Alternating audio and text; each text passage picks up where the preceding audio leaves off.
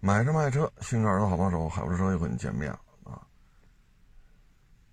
这个电动汽车失控啊，又出了人命。现在呢，这结论似乎啊，又是人的问题。这个问题啊，怎么说呢？我呢一直有这么一些建议啊。第一个建议呢，就是直播取消打赏，可能很多这个家庭的解体就会被避免，而且因为直播打赏引起的这种人命案也不是没发生过。所以一直建议你就把直播打赏取消了吧。第二个就是自动驾驶，当然厂家可能你跟他较这真了，他就说这叫辅助驾驶；你不较这真儿，他铺天盖地的说我这智能驾驶，甚至于无人驾驶啊。凡是这种情况呢，那导致交通事故一律由主机厂来承担，那可能很多问题就好聊了。否则的话，你说这个品牌出了这么多。突然失控，就是说没有刹车了，只有加速啊！最后无一例外全是人的问题，除了一起啊，因为这驾驶者可能是名人是吧？歌手啊、演员呐、车手啊、什么企业老板呀，这个那个，可能就这么一起啊，最后你会发现啊，都你好我好大家好，谁也没跟谁翻脸。然后该怎么着怎么着，除了这一起，客客气气的啊。虽然说这位驾驶员啊也是受了重伤，除了这一起啊，就是彼此还客客气气的，最后这事儿也不了了之了。剩下的都是人的问题。也就是说，当你有足够多、足够高的这种社会影响力，而且是职业车手出身的时候，并在赛车场取得过一些成绩的时候。那这事儿就好聊。如果你就是一老百姓，那就是你的问题。你说这数据在哪儿？数据没有存在，说跟警察联网还是怎么着的？没有，这个数据是在厂家手里。你要看，上厂家那儿看啊，就是这么一情况。所以呢，怎么说呢？啊，这个大主意就得各位自己来拿了啊！我给大家举个例子啊，你比如说这个飞机大客机，大客机呢，现在民用航空飞机呢，呃，民用航空的这种体系呢是这么规定的，就是这个车什么车，就是这个飞机，如果它有自动驾驶，飞行员开启自动驾驶之后。如果自动驾驶出现一些程序上的 bug，导致这飞机坠毁了，那这个飞机要停飞的。这个飞机的制造商要给飞机上所有的人死了的人都要进行赔偿的。这是现在的一个通行的一个玩法。但是在咱们这个电动汽车上，或者说新能源汽车上，天天在这吹。什么几点几级别的自动驾驶，啊，等卖车的时候就成了这无人驾驶呗没问题，这个那个那个这，真出了事儿了，真失控了，你这程序真的有 bug 的时候，永远是人的问题。你往回倒吧，无一例外，厂家从来没输过。虽然说他出了这么多起失控，啊，这就是现状。你说这事儿是不是就有意思了？如果规定个法律，开启这种辅助驾驶也好，智能驾驶也好，车实质上进入了无人驾驶，那这个出了交通事故都要由主机厂来承担。如果出条这个出了这个法律，是不是很多事情就好办了？那你现在说我们是物理按键也好，液晶屏上的这个触屏也好，当消费者开启智能驾驶、辅助驾驶啊，还是什么什么驾驶，开启之后。当车进行自主、半自主这种行驶的时候，这个触发这一瞬间，这个操作过程是否会直接传到交警那儿？所以现在这些问题现在都说不清楚，说不清楚。然后就这这种事故一起一起一起一起。你要真说电池着了，那人还好，十有八九人都是能救出来的。这干到时速一百多，这人想跳车都跳不了，就等着撞吧，撞到不能撞了，撞不动的，碰成这样的，这事才算了结。至于说这期间撞死多少人，这那个，最后的问题都是人的问题。你往回倒吧，无一例外。我再给大家分享一个案例。这两天呢，也是一网友啊，他说是这么个情况，说，American 一个百年车企准备最准备申请一个专利，这专利是啥呢？因为在那边不是分期付款是主流嘛，你分期付款买的车，只要你逾期了，交不上这车贷了，那他就会启动一个智能驾驶，这车将自动锁门，然后自动开回卖给他车的这家车行。这个专利呢，他们某百年车企准备申请专利了，大家能琢磨琢磨吗？啊，所以这些事情后台是怎么编写的程序，智能化到什么程度了，你的程序有没有 bug，这些咱们作为旁观者，咱们什么都不清楚，咱们清楚的就是一次又一次的出事。然后一次一又一次的都赖人，不赖车，什么事情都是一个巴掌拍不响。那现在车永远没问题，永远是一个巴掌在这拍，还都拍响了。你说你这事儿是不是挺神奇的？所以呢，我们就，嗨，怎么说呢？就各位就自行判断吧。啊，我们建议呢，就是你要买电动汽车。一个是保值率的问题，一个呢就是安全的问题。我们建议呢就是买一些相对便宜的电动汽车，它有的电气化设备就是收音机、音响、电动车窗、灯啊，大灯、小灯、远光、近光、雾灯，是吧？啊，它的电气化设备也就是这些了，它就能开就完了。说这么个车十万。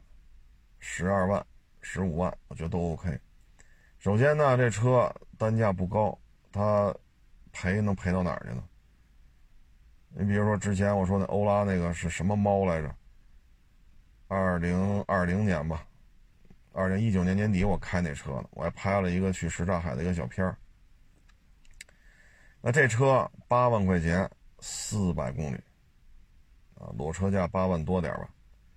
我觉得就这车，当然这车没有了啊，现在没有了，啊，这车已经停产有些日子。咱就说这事儿，说八万块钱买这么大一小车啊，可能比飞度还紧凑一点，它能跑四百，我觉得 OK 了。它加速也做不到零百说三秒五秒做不到。我可以负责的告诉你，我开这车它就做不到这个加速，它就是一代步车，这就 OK 了。你弄得这么复杂。弄了这么多智能化，弄这么多大屏，最后作为一个交通工具来讲，最起码的这车不能失控吧？但是现在这个事情很多人不认可啊，特别是看手机长大的这一代，啊，对于屏有多大，车机系统怎么怎么着，人工智能怎么怎么着，他对这些可认可了。而现在这些造车新新势力，除了说自己零百加速三秒五秒，你看哪家在说我这车一百到零刹车距离是多少？冷刹车距离多少？热刹车距离多少？有提的吗？再一个就是，那您这车穿装成绩是多少？十八米穿装，紧急变线没有？宣传里边一，我这跑得快，零百加速三秒多。二十来万法拉利的享受。第二，我车机系统极其的先进，呃，智能驾驶，然后车机系统足够先进，人机互联，就这些。他的宣传口号说来说去就这些，没有别的。啊，那机械素质没有人说呀，一百到零也没有人说呀，而你说底层数据你公开吗？你底层数据服务器是架在交警那儿还是架在谁那儿？这些问题现在都说不清楚，所以这个问题，我觉得最好的方法就是把消费者开启，说智能驾驶、辅助驾驶还是叫什么自动，不管你叫什么，什么几点几级别的，只要消费者触动了这个开关，这个信号就要实时传到交警那儿。此后，此车发生的一切交通事故都要由主机厂来承担，除非消费者又关闭了这个开关。我认为这样可能很多责任迅速就摘出来了。啊，再一个就是你的后台数据，这个应该国家出面进行一个数据保存的这么一个平台，不论你哪个主机厂，只要你在中国市场生产销售。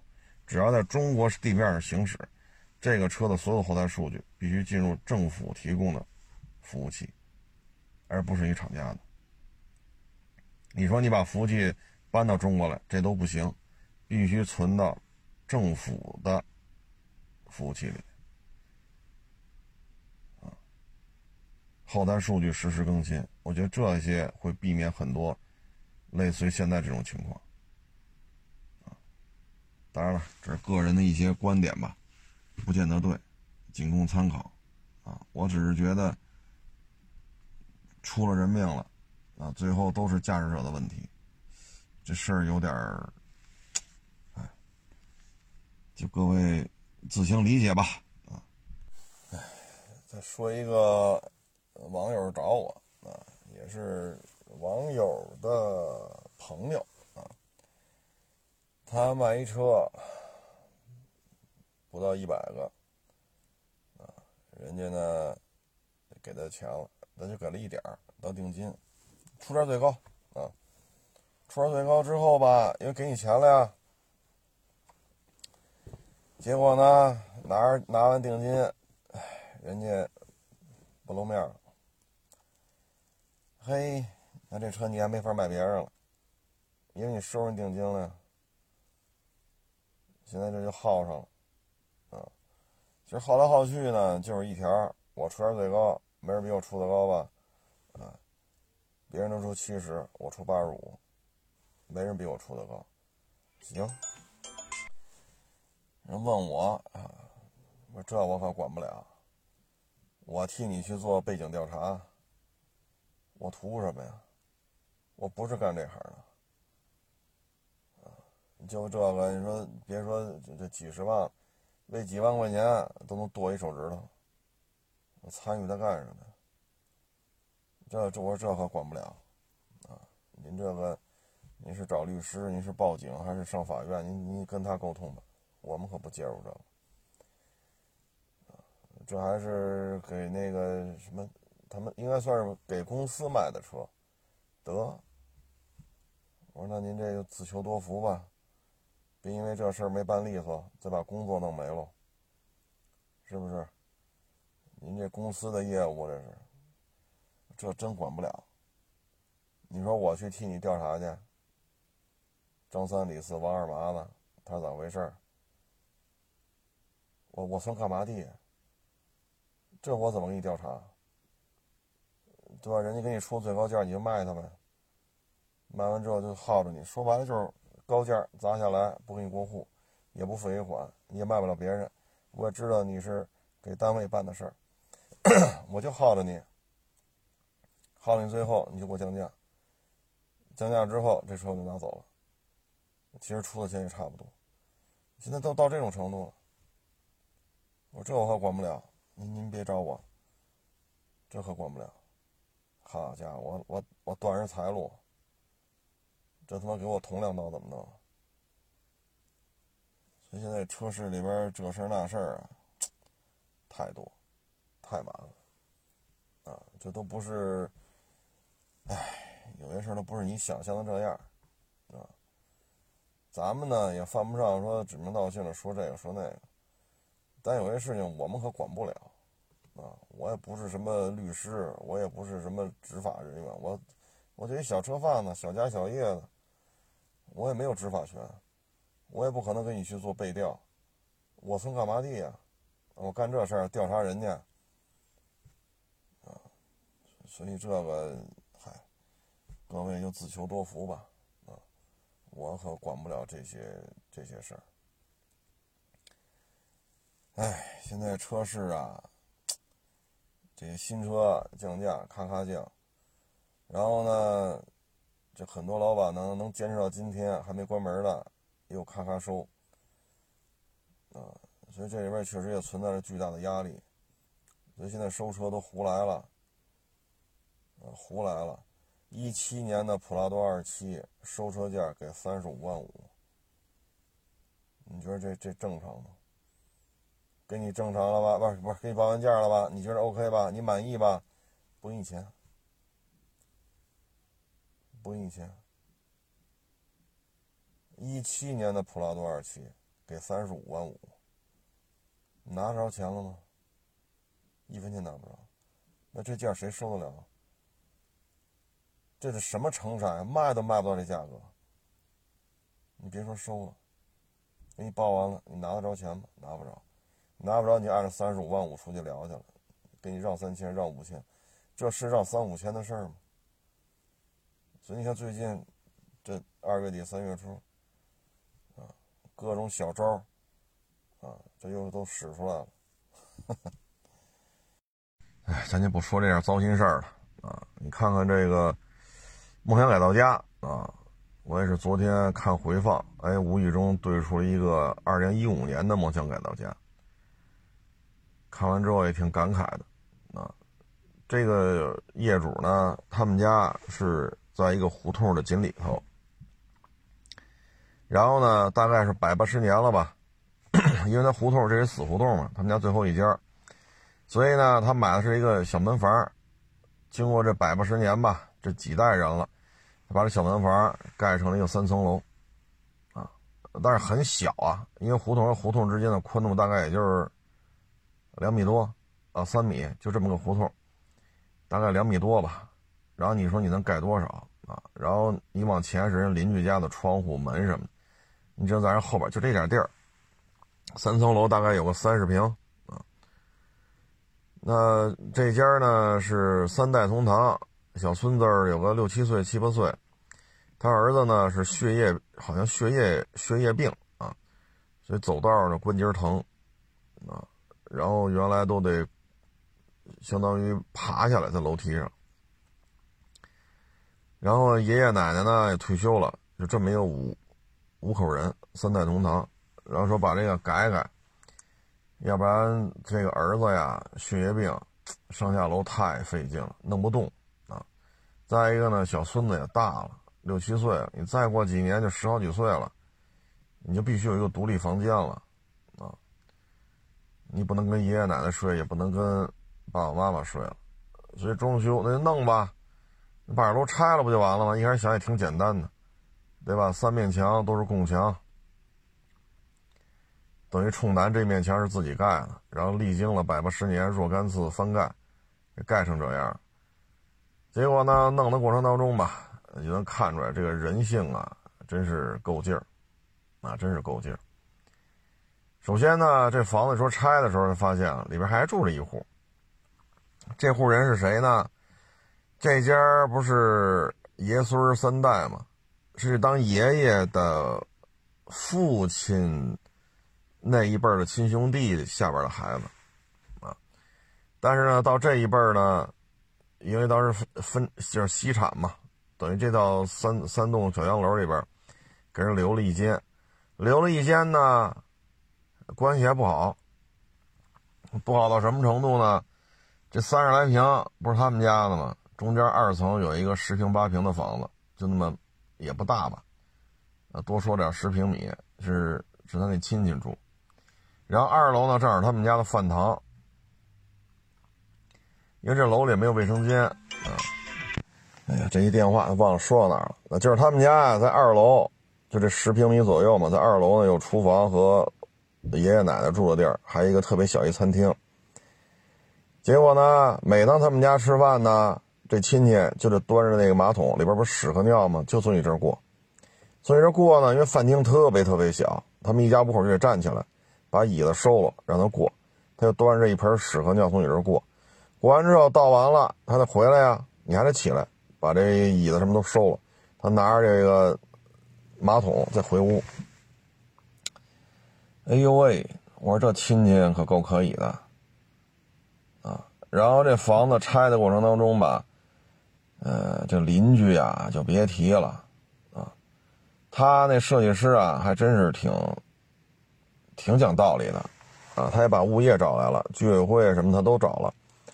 他要在那屋顶啊做一个天沟，这样的话呢，大家这房顶呢水都从这天沟流下去，然后呢底下弄好那个排水管。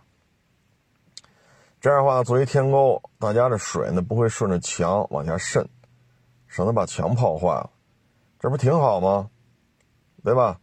然后钱也不用你出，啊，然后物业也同意了，居委会也同意了，人家来出钱干这事儿，你什么都不用管，不用掏钱，这就不干了。啊，你不是施工吗？往你这扔砖头，啊，然后这个，哎呀，就别提了。就干着这些事儿啊！你说你跟他沟通吧，那设计师挨家去挨家沟通，客客气气的。要么你算什么东西，要么找你们领导了，就这两句话没了。你也不知道他要表达什么啊！你也不知道他表达什么。你看你在你这个三层半小阁楼往下中砖头，这个就是总面积三十多平啊，其实占地面积也就十平左右。你要砸了人怎么弄啊？对吧？所以你看没有，就这么窘迫的这种居住环境，这个邻里之间的这种沟通啊，是相当的困难。那亲戚那家，好家伙，还得要什么？我忘了是邻居是亲戚了啊，还得什么这那一堆要求。哎呦，我老天哪，就差动手了。所以呢，我看完之后，我就一个感受是什么呢？就是你要表达的事情是什么？像这种沟通，你肯定是有你的诉求，你的诉求是什么？对吧？物业也来了，说他这么改不影响你的采光，不影响你的居住，不影响你的面积，而且对于你们这个老房子这个墙体的这种雨水的浸泡，因为上海嘛雨水多，他做这天沟实际上是有好处的，就相当于把两间房顶中间都往下。都往下低点相接，然后低点这儿专门拿那个特殊的材料做一个小沟，这样两边这几面房顶的水都从这天沟流下来，留下之后再接个管儿，管儿一直顺着地面到排水井里、污水井里面，这样的话这水呢就不会在房顶长时间的存啊存水，再一个呢也不会顺着说供墙这个缝渗到墙体里边去，又不需要你花钱，又不遮挡你视线，又不侵占你面积，大家这用这供墙不挺好吗？客客气气去沟通，好家伙，上板砖，动手，骂大街。你我听了半天就是两句话：第一，你算什么东西；第二，找你们领导了。所以你会发现，我看完之后我的感受是什么呢？就是，当然这房子改完之后挺好的。我看完之后真是，我都特感动。这家不爷爷奶奶吗？对吧？底下儿子儿媳妇还带一小孙子，这个奶奶抱着那设计师哇哇的哭。说我们在这住一辈子了，住一辈子了，这么好的房子，什么都不敢想，就这么大面积，做的这么好，然后不是二层不有一家亲戚的吗？他把那家啊做到十平米了，可以增加面积，增加到十平米，你没意见了吧？然后单独开了个门，单独给弄个楼梯，你以后端屎端尿，你你自己走你的，而且在那十平里边，十平米里边还给他做了个卫生间，做了个袖珍小厨房。啊这边又开一门，还给装了电梯，因为他儿子不是血液血液血液疾病嘛，上下楼动不了，膝盖疼，这儿做一电梯，一楼、二楼、三楼都能用。然后那小孙子呢，有自己的一书房，有自己一个小卧室，当然不大啊，不能说好像这卧室十七八平，书房室不没那么多，加一块大概也就是八九个平方。然后这边是一床、书柜。这边隔一下，外边是一个写字台、小椅子，然后外边是这个明亮的一个，就是半拉落地窗嘛，不是采光好吗？小小孩写作业不是光线好，真是挺好的。老老太太，哎呦，就别提了。那老太太抱着摄影师哇哇的哭，我说真没想到，有生之年就这么大面积，说我们家就这就这条件。对吧？儿子身体就这样，有血液病，说真是啊，那个哭哦。后来呢，你不能 没完了哭吧，还得还得拍呀，你让你家验收啊，你不能光搁这哭，然后就去别的地儿。然后呢，这个你看花絮啊，就是这个老太太又抱着那导演，又哭了半天。太就是哎呦，这一幕看完了，我心里觉得挺难受的啊。然后你再看周围这些邻居，啊，最后呢没办法了，那就顺着这墙往下泡吧。我们只能把这房顶、防潮啊这块做好一点吧。弄得设计师都很无奈，工人也没法干了。你从你家三楼往我们这工地扔砖、扔板砖，啊，电视台来也照砸不误。所以这就折射出一个什么现象呢？你在社会上，你说打拼，你说挣钱，你有这个正常的沟通能力吗？你比如来我这儿找我的，一百个人，我可能总有几个聊不到一块去的，但是绝大多数都客客气气的来，客客气气给人送走，就完了，成不成呢？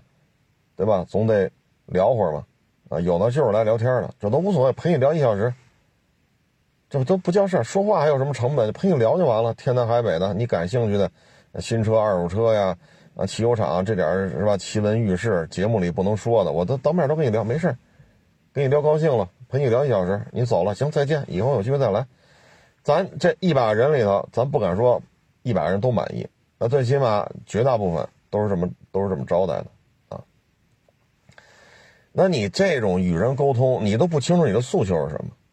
凡是提出来的都是错误的，人家说什么都是错误的，那你这个总是一种对抗，那你在社会当中你的这种沟通能力得到什么程度？所以你别说自己说挣不着钱这个那个，就你这种沟通，你说怎么弄？你是否聆听了设计师的说的这些事情？人家也找居委会了，人家也找物业了，对吧？都通过了，就证明这种改造方式是没有问题的，只会延长房屋的寿命，而且不侵占邻居。两边楼嘛，它三面共墙嘛，这胡同的一个是个死胡同。你看看，就不行。所以发现，当你没有一个正常沟通的这种心态，或者与人沟通的这种能力，你不具备这种状态的时候，那你可能你能够得到的资源就会越来越少。你能够跟别人正常的沟通，你能得到的资源、得到的资讯就会越来越多。这人就是这样，啊，所以你得有一个与人沟通的这么一个能力，啊，你看这个就是，我就看完之后我就觉得很很奇怪，就是人来改善你这个房屋的寿命，这是好事是坏事？是否侵占了你的采光？没有。是否侵占你的面积？没有。是否需要你出钱？不需要。是否需要你搬迁？不需要。人家方方面面都给做好了，不行。你这没有有沟通能力。人家说左，不论左是对是错，只要他说了就是错的。那你这没有与人沟通的意愿，那可想而知你在社会当中你赚钱的这个、这个、这个能力。或者赚钱的这种方案，你能达成的概率有多有多低？同样在上海，也是一个老房子，就是也是一老厂长嘛，他是专门负责分房子的，结果从来不给自己房子。他们家哥儿五个，哥儿六个，我也忘了，就他生了五六个孩子，从来不给自己留房子。直到有一天在单位病倒了，单位同事赶紧给他拉家来了嘛。到他们家才发现啊，你们两口子带四五个孩子住十四平米。单位领导就其他的领导就不干了，说没有这么分房子的吧？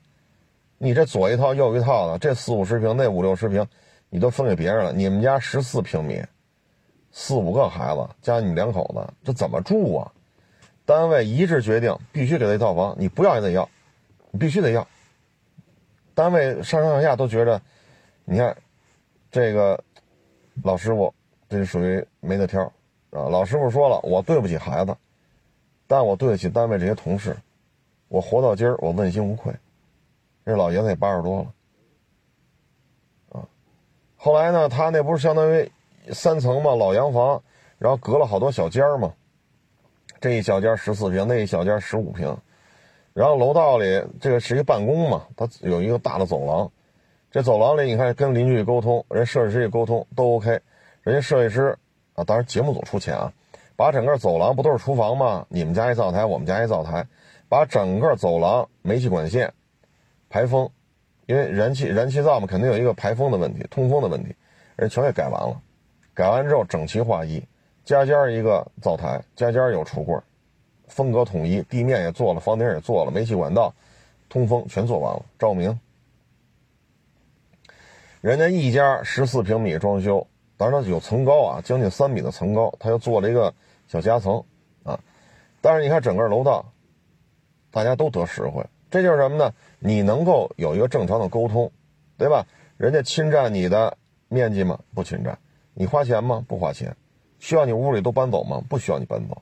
人家把整个楼道，大家厨房都在楼道，把厨房地重新弄一遍，顶儿弄一遍，灶台、煤气管线、烟感啊、照明啊、通风全弄完。你看人家做的多好。这房子一弄完，哎呦，邻居可满意了。为什么家家灶台原来都是瞎弄的？这回好，面积相当，拿尺子量好啊，家家灶台面积都是一样的，安全、照明、使用的便利性，整个视觉效果的这种统一、干净整洁，所以这就是你有沟通能力嘛，对吧？你有沟通能力吗？你有沟通能力，说面对面的这种设计师找你谈。人家带着煤气公司的，带着物业的，带着居委会的，挨家聊，都能达成共识了。行，你甭管了，需要几天，我们把这事干完，这不就完了吗？你没有与人正常沟通的能力，你最后导致这样，啊，就是就是这么点事儿。更何况您这还要动手，打人家的摄像老师，抢人家摄像机，还要拿砖头开人家。然后真往下扔砖头，一块一块的扔，然后还骂人家摄像，不是骂人家设计师是什么东西？你说这种沟通方式，你说能能办成什么事儿？你是做买卖这种沟通方式，你能做成吗？还是你上班，这得，哎呀，但凡好点单位能容得下这样的人吗？所以这就是一个沟通，啊，这就是一个沟通。那一五年那个，我看好像是八万吧。三十多平米，重新扒了，重新盖，钢结构，电梯又弄了两个楼梯，啊，这边一个楼梯一个电梯，那是亲戚的二楼一个楼梯，然后卫生间也做了，两边两边都有卫生间了，不用再去拿着一一盆的屎尿走出去，不需要了，采光也都做了，天井也做了，最后好像收了八万块钱吧。我说这种机会千载难逢啊。你何必这样呢？你这这就是什么呀？没有有沟通能力，你都不清楚自己的诉求是什么，你也不清楚对方的诉求是什么，除了吵就是吵，不会别的。我听来听去就是两句话：你算什么东西？找你们领导了。那设计师也很无奈啊。这设计师工作室，我就是老板呢，找我们领导来，那我就是啊。跟老人沟通，沟通不了。那跟孩子沟通，孩子就是这两句话：“你算什么东西？找你们领导了。”那最后怎么办？让那八十多岁老太太坐他们家房顶上，不让动。咱也不清楚这是啥意思啊。反正你看这梦想改造家啊，都在上海。那个老洋房，八十多平米，十四呃八十多岁的老爷子，带五六个孩子，啊。你看人家老老爷子这一辈子光明磊落啊！当然了，他也说了对不起孩子啊，这他也说了。其中他那个小儿子到了没结婚嘛，就分了一套房子嘛，他给他大哥了。他大哥住了一套四五十平的房子，就娶了媳妇，生了孩子。他小儿子五十了，到现在都没有女朋友，因为就十四平，仨人住，就是爹妈加他嘛，其他他的姐姐呀什么的。哥哥也不都嫁着嫁出去或者外边结婚了吗？十四平米仨人，人家嫁过来四个人，谁跟他呀？所以你看这，但是人这一家子很好沟通，啊，我也看了他们家他大哥、他们大姐、二姐什么的，五六个孩子，你看正常沟通都是挺好的。而且你看这大哥，就当着摄像机的面跟他儿子说：“咱们家能有今天，你能来到这个世界上，是吧？说爸爸能结婚啊，跟你妈妈结婚，能有了你，能有你现在这个工作什么的，你必须得感谢咱们这个，就是你老叔，没有你老叔当年让这房子，就没有你，啊，所以一定要念你老叔的好。人当着摄像机的面。”那个他大哥嘛，就跟他儿子，他儿子倍儿老高，一米九几了都。当着他儿子面说一遍，他儿子点头，是是，我记得，我懂这个。你看人这一家子，有愿意付出的，也有懂得感恩的，啊，这起码他他能够正常沟通，啊，你像这有的就沟通不了，所以啊，沟通能力很重要。你要第一时间明白对方的诉求是什么，然后你要把你的诉求告诉对方，呃，这是很重要的，啊，不是说比谁嗓门高，比谁能扔砖头啊，比谁能打那个摄像老师，没有必要这样，对不对？居委会来了，物业来了，全来了，这这种施工是合法的，而且对你们有好处，又不占你面积，又不需要你搬家，又不又不需要你出钱，又不影响你采光，你说？哎，看完之后我觉得，就是与人沟通能力很重要。你包括来我这网友，我这一千多平米，啊，站在我展厅，站在我展厅里，哎呦，你真穷，你不就是穷吗？这个那，这就是国企的。为什么呀？他不需要跟人沟通，你只要自己别作，永远跟这干，干到你退休为止，不错的福利待遇。所以他没有与人沟通的这种紧迫感，他不知道与人沟通。如果你没有沟通能力，就意味着你买卖可能就做不下去。他没有这个危机感，因为我是国企的，我无期合同，我悠哉悠哉，钱儿不少挣，一年小几十万，那可不是逮谁说谁吗？你能怎么着我？你开不了我，就站在我展厅里，你真穷。我操！我一听啥意思？我陪着你聊，接待你，你车也不卖我。还让我们给你检查一下，对吧？你车又不卖，好，我们给你检查，我给这陪着你聊，你指着鼻子说我们穷。后来一聊国企的，哦，我说您是国企的，他说对啊，我说成成成，客客气气给人送，我一直给他送到一楼，我在四楼嘛，我一直给他送到一楼，他觉不出来说话有问题。你有这么聊天的吗？对吧？你车又不卖我，你要让我给你检查，要让你评估，我又陪你聊，又陪你聊一多钟头。我上一楼接你去，然后到四楼，四楼聊完了，我再陪你，我再给你送到一楼。你说我还要怎么招待你？还要怎么招待你？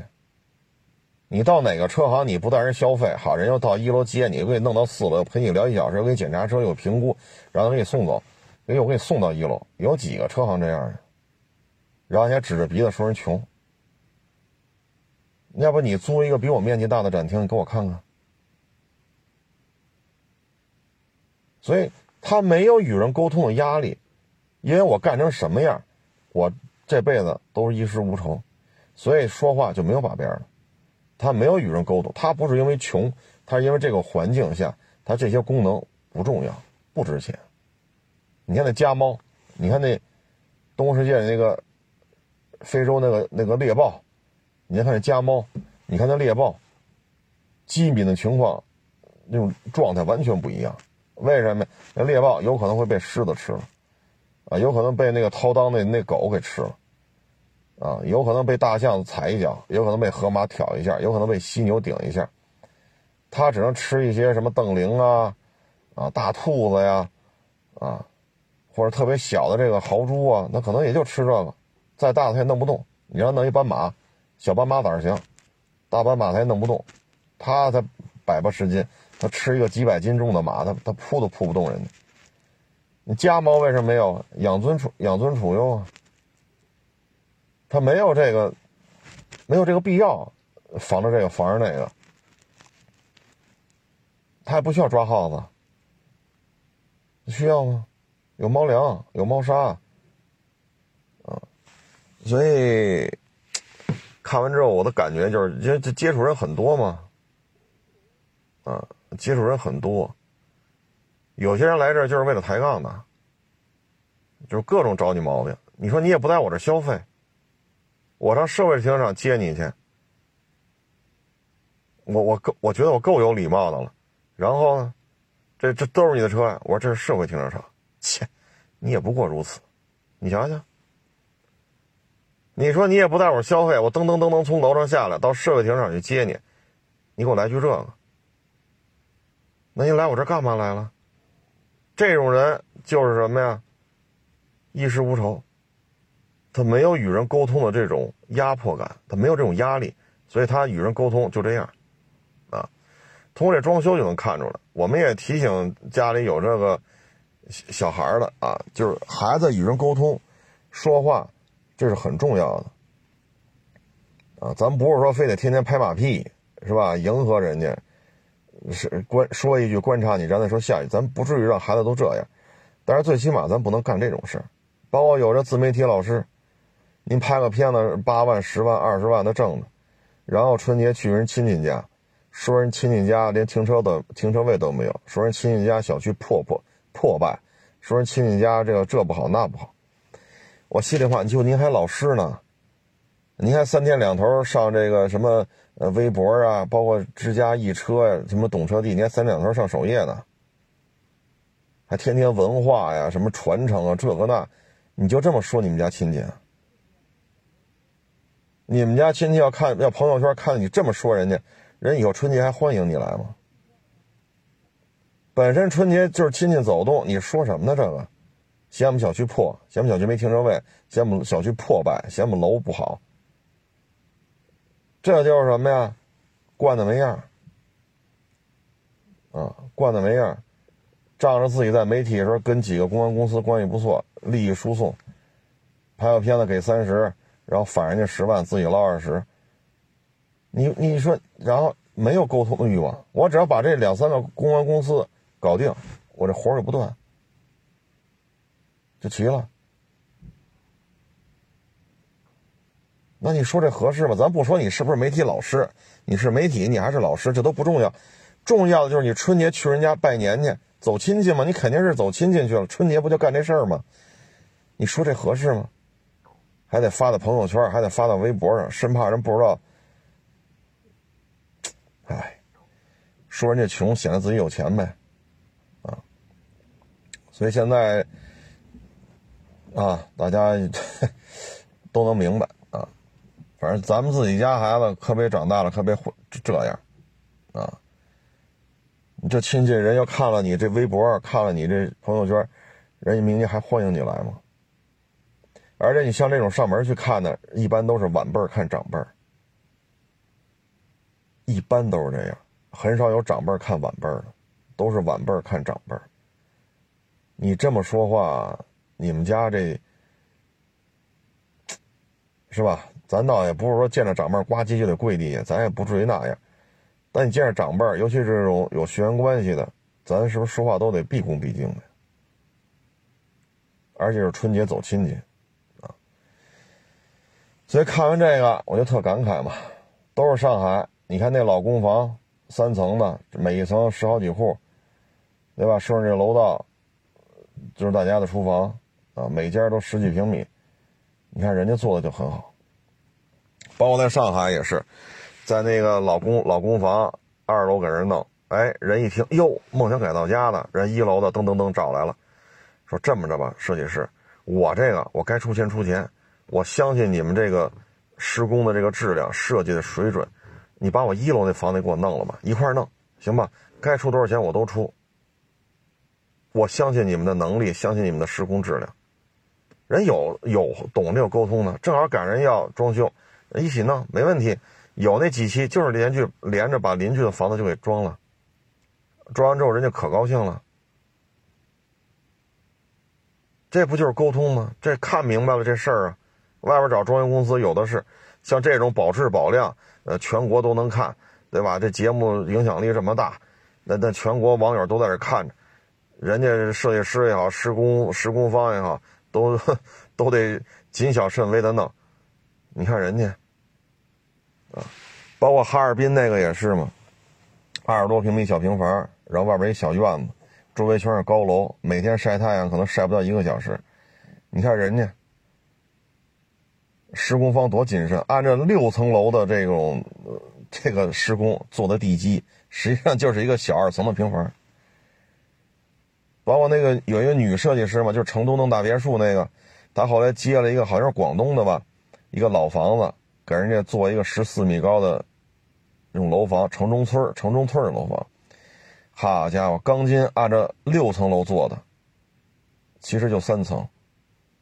那咱们平时咱也觉得这样好啊，我知道浪费，工费高，料费高，我知道，但是我住着踏实啊。按照六层楼的标准打地基，就给我盖三层。我愿意这样啊，我住着稳当啊，一家老小的都在上上下下的搁那住着，那人家有看明白这事儿，人马上找节目组，我出钱，你一块给我弄了吧，该出的人该出的人我都出，没问题，我相信你们，一块弄，人有这明白人，啊，嗨，反正与人沟通嘛，这一点是很重要的，啊，这一点很重要，嗯。我觉得这就是一个情商与智商的一个综合展示吧，啊，包括我在内还是得学习，啊，还是得学习，因为不同的职业背景、不同的地域、不同的口音、不同的文化水平、不同的思维方式，你都得去适应，啊，对于我来讲，每接待一个网友也都是我学习的过程，学无止境，啊，学无止境。行了，不多聊了。今天这来的人也不少，说的话也不少啊！谢谢大家支持，谢谢捧场，欢迎关注我新浪微博“海阔试车手”。